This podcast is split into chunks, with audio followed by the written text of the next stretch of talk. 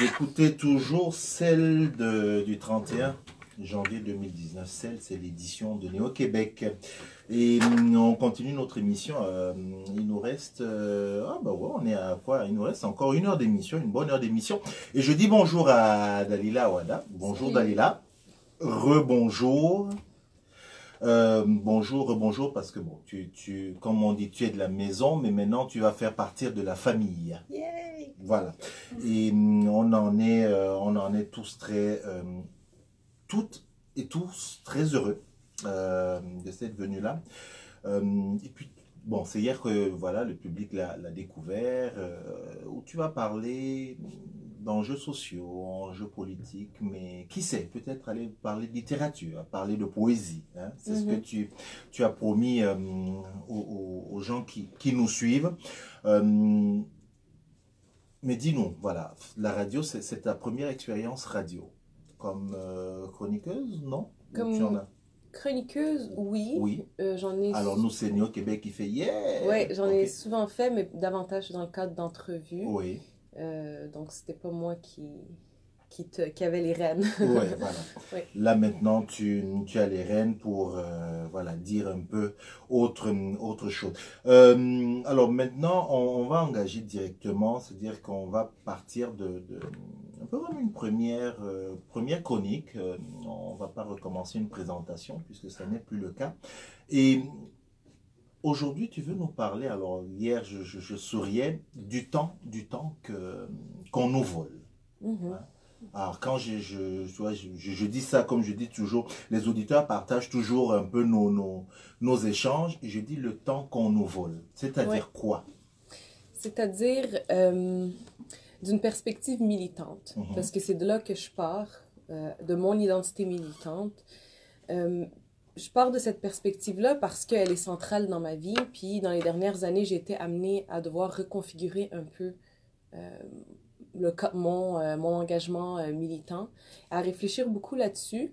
Puis depuis que la CAQ est élue et qu'ils ont affirmé qu'ils ont l'intention d'aller de l'avant avec leur projet, projet de loi d'interdiction de signes religieux, j'ai beaucoup réfléchi à quel genre d'engagement je voulais avoir dans ce débat-là politique. Mhm.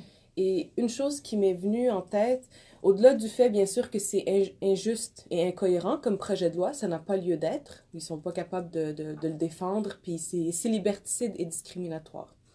Mais l'autre chose qui m'est venue en tête, c'est le fait qu'on va encore nous dérober du temps qu'on pourrait investir à autre chose. Parce qu'on s'entend qu'une des grandes euh, injustices des systèmes d'oppression, le racisme, le sexisme, toutes les discriminations, etc., c'est euh, de, de dérober un peu notre énergie puis notre temps puis de le canaliser là où ils veulent. Et donc, ça nous empêche de faire d'autres choses qui nous passionnent réellement. Parce qu'on s'entend que lutter contre les oppressions, ou- tu sais, oui, ça peut être galvanisant, mais personne n'a une passion pour son oppression. Moi, je suis pas passionnée euh, de racisme. hein. Et quand je parle de signes religieux, c'est pas parce que j'ai un intérêt particulier envers les signes religieux. Mhm. C'est parce que par défaut, je me retrouve à devoir débattre de ça, euh, me défendre, etc. Et donc, euh, c'est là où je, je me suis dit que je vais me réaligner et je ne vais pas laisser les conjonctures politiques et les systèmes d'oppression déterminer quel usage je ferai de mon temps. Mhm. Parce que c'est ce qui m'est arrivé il y a cinq ans avec le débat sur la charte des valeurs, euh, où euh, j'ai plongé tête première, puis j'ai plus ou moins euh, réfléchi à la façon que je voulais que mon temps soit investi. Je faisais juste un peu être comme malmenée au gré des, des vagues. Des vagues, oui. Oui, puis euh, bon, je faisais plein d'entrevues, de- j'allais à toutes les réunions possibles, je participais à toutes les conférences, les événements, et c'est comme si au bout de, de ça, je me suis oubliée, je me suis noyée, et je ne suis pas sûre que d'un point de vue euh, d'efficacité, c'est nécessairement la chose la plus souhaitable, parce que ça épuise les gens, et euh, c'est pas nécessairement un bon investissement de notre temps et de notre énergie. Fait que, quand on nous annonce encore un projet de loi qui va interdire les habits religieux, on sait qu'il va falloir s'organiser encore, se mobiliser encore, se battre encore, se défendre, s'expliquer, etc., etc. Puis en plus du temps qu'on met là-dessus, il y a aussi tout le labeur émotionnel et intellectuel. Le fait qu'on est là à organiser des réunions, à faire des panels, puis des conférences, puis aller aux entrevues, puis courir là, puis pondre des argumentaires, puis des statuts Facebook, puis des textes, puis des chroniques, puis des ci, puis des ça, où toute notre énergie finalement est toute focalisée sur ce sujet euh, spécifique. Et c'est comme si ça obstruait l'horizon, ça assombrit notre monde aussi. Puis je dis pas qu'il faut pas le faire. Je pense même qu'on a un devoir de résister à ce genre de Ok, parce que c'est là où je voulais en venir. Mhm. C'est que c'est quand même, à ma connaissance, c'est ça le militant ou la militante. Mhm. Absolument. Donc il faut faire ce travail-là, mais il faut aussi qu'on puisse le faire selon nos termes. Et donc pas seulement être en quelque sorte soumis aux conjonctures politiques. Parce que c'est aussi un acte de résistance de dire, ben, je vais décider comment j'utilise mon temps. Au lieu de dire, mais je vais laisser ce système de pression faire usage de mon temps comme, comme il le souhaite. Donc, pour les gens qui se sentent, qui ont l'énergie, qui ont ce temps-là pour comme plonger tête première là-dedans, puis passer les six prochains mois à juste répondre à ce projet de loi de la CAQ, tant mieux. Mais si on le souhaite, il faudrait qu'on puisse aussi avoir le choix de faire d'autres choses. C'est aussi un acte de résistance, à mon avis.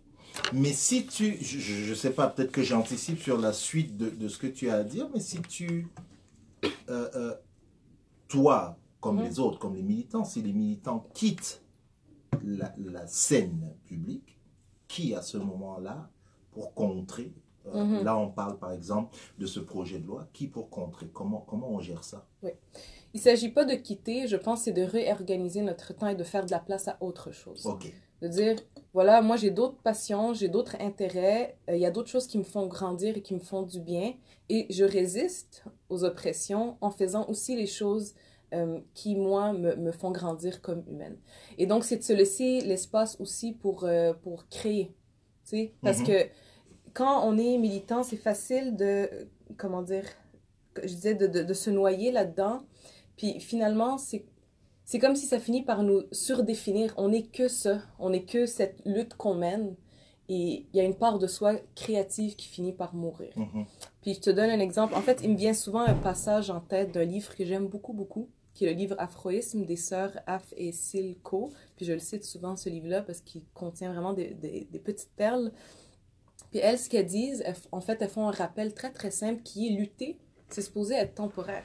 C'est pas la finalité. Tout à fait. On n'est pas, c'est pas, c'est pas ça le but qu'on vise. C'est un chemin qu'on prend pour arriver à la société dans laquelle on veut vivre. Fait que ce qu'elle, elle propose, c'est de dire faisons aussi du temps dans notre horaire pour commencer à ériger le monde dans lequel on veut vivre. Au lieu d'être simplement en train d'éduquer l'oppresseur, de pondre des, des nouvelles réponses, de répondre, d'être toujours en réaction, commençons à bâtir autre chose. Et ce autre chose, il va être bâti si on laisse place à, nos passions et notre euh, esprit créatif. Mm-hmm. On se met dans une disposition d'esprit qui nous permet, permet d'ériger autre chose. C'est un peu abstrait, un peu non, philosophique non, mais je, Pense, non, je pense qu'on comprend vraiment, on comprend ce que c'est. C'est de se réapproprier euh, notre temps puis notre énergie, puis mm-hmm. de décider de, quelle façon on l'investit. Mm. Puis elles, ce qu'elles disent en fait, c'est que faut qu'on commence à penser à ce monde post-oppression dans lequel on a le temps et la capacité d'exister, de créer et d'aimer.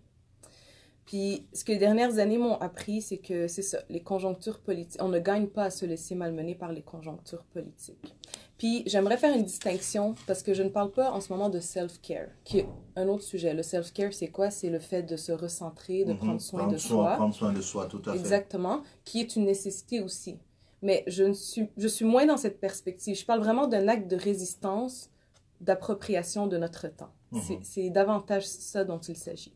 Puis je serais en mauvaise posture, Cyril, pour dire une chose comme mais ben, pensez juste à vous, impliquez-vous pas, mhm. euh, laissez tomber les luttes. C'est pas ce que je dis. Mon identité militante est centrale, puis je serai jamais capable de ne pas m'investir dans les causes qui me tiennent à cœur. Ce que je dis plutôt, c'est qu'on devrait euh, construire, créer, ériger le monde dans lequel on veut vivre. Donc, je répète un peu ce que j'ai dit précédemment, mhm. juste pour que ça soit bien compris. Je vous donne un autre exemple. Euh, tu le sais, toi, euh, que dans les dernières années, j'ai été enlisée dans des procédures judiciaires. Je me mhm. suis défendue contre une personne qui me salissait, qui faisait de la diffamation, du salissage avec... Euh, la diffamation, harcèlement, intimidation sur les réseaux sociaux avec des vidéos, des articles de blog, euh, tout ce que tu veux. Puis c'était vraiment très, très prenant. Et j'ai dû me défendre contre ça. Puis des fois, je, m'arrête, puis je repense. Je rappelle juste que tu as gagné le procès. Ah oui. Puisqu'il y a, ouais, ouais, pour, au cas où. C'est quand même important. Oui, c'est important de le dire, que mhm. tu as gagné le procès contre. J'ai eu le jugement cinq ans plus tard. Oui, cinq ans quand même. Et sur le coup, c'est comme si on réalise pas toutes ces heures qui s'écoulent pendant qu'on est en train de se défendre. C'est très violent quand mhm. tu y penses, ce temps qu'on nous vole. Et j'ai eu cette impression-là que cette personne que j'ai poursuivie, cet homme, ce blogueur, il m'a volé des choses que je ne peux pas récupérer. Mhm. Et donc, oui, j'ai gagné le procès, mais j'ai aussi perdu beaucoup en cours de route et je me suis dit que ça ne peut plus arriver. Je vais continuer à me défendre, mais je vais aussi euh, avoir l'intelligence d'organiser mon temps autrement et de ne pas laisser juste euh, les autres, les oppresseurs, décider euh, qu'est-ce que je fais de mon temps. Donc, en gros, c'est ça. C'est vraiment juste de, de me recentrer puis de dire, je me réapproprie ma personne, mhm. qui je suis. Mais donc, sans partir, sans, sans focaliser sur euh, un aspect personnel, c'est un peu un message, grosso modo, mhm. à, à, toutes celles et tous ceux qui sont dans le militantisme, c'est de ne pas vraiment rester concentré sur ça, c'est de se donner, ça s'adresse un peu à tout le monde. Si on, si on veut, si on, Si on, on souhaite s'investir corps et âme dans une cause, qu'on le fasse. Mais si on souhaite aussi prendre notre temps puis faire autre chose, qu'on le fasse aussi. Mhm. Et je donne un autre exemple. Moi, j'ai une passion pour la, poésie, mhm. le théâtre, les animaux, la philo, l'écriture sensible et romantique. Et il y a eu une période de ma vie où j'ai arrêté de lire et de faire tout seul. À chaque fois que je lisais un livre, c'était sur le racisme ou l'islamophobie. Pourquoi? Parce que je me disais, il faut que je priorise ça. Mhm. Ça, c'est mon devoir. C'est là-dessus que je dois devenir meilleur. Et j'avais oublié la, Dalila qui aime la poésie. Mhm. Et c'est comme si j'avais étouffé cette partie de moi. Et humainement, je me sentais moins bien. C'est comme, j'étais pas moi. J'étais moins euh, moins heureuse, moins créative. Et donc, c'est pour ça que je dis que le fait de, de s'ouvrir à nos autres passions, ça nous met dans une disposition d'esprit qui est plus positive et qui permet par conséquent d'être plus efficace dans la lutte. Ah oui, voilà. Parce, qu'on développe de nouveaux moyens de mhm. résistance, on développe de nouveaux outils, on développe euh, de nouvelles solutions, de nouveaux argumentaires. Donc, c'est aussi une façon de, de prendre un recul, de faire le plein d'énergie et de revenir avec force euh, avec des nouvelles stratégies. Avec de nouvelles stratégies. Et donc, je veux, dans les prochaines années, protéger, chérir ces choses, ces passions, ces intérêts, plutôt que d'accepter, encore une fois, que les conjonctures politiques m'aspirent et me dépouillent et me dépossèdent de moi-même. Mhm. J'insiste encore là-dessus, c'est pour qui veut. Mhm. On parle des militantes, mhm. militants. Oui. Celui qui choisit plutôt euh, ce chemin-là. Moi, j'aurais aimé, comme jeune militante, quand j'ai commencé ma vie de militante, mhm. j'aurais aimé ça qu'on me dise ces choses-là, que mhm. c'est possible. Donc, c'est plus un message peut-être aux personnes qui se lancent dans cette voie, qui commencent tout juste à s'engager, à s'impliquer, qu'ils aient conscience que euh, c'est correct, qu'ils continuent aussi de faire d'autres choses qu'ils aiment. Il ne s'agit pas d'être sélectif, mais de mieux s'organiser. Oui. Le temps qu'on nous vole, la première chronique de Dalila Wada pour Néo Québec. Merci Dalila. Merci. Euh, je rappelle quand même aux gens que, euh, allez, je croise mes, petits, mes, doigts. Pour le moment, c'est pas toutes les semaines que tu seras avec nous, mais euh, une fois par mois, mhm. on aura l'occasion de, de, de t'entendre d'ici. Merci beaucoup pour cette première et on se dit à la prochaine. À la prochaine. À la prochaine, Dalila. Merci.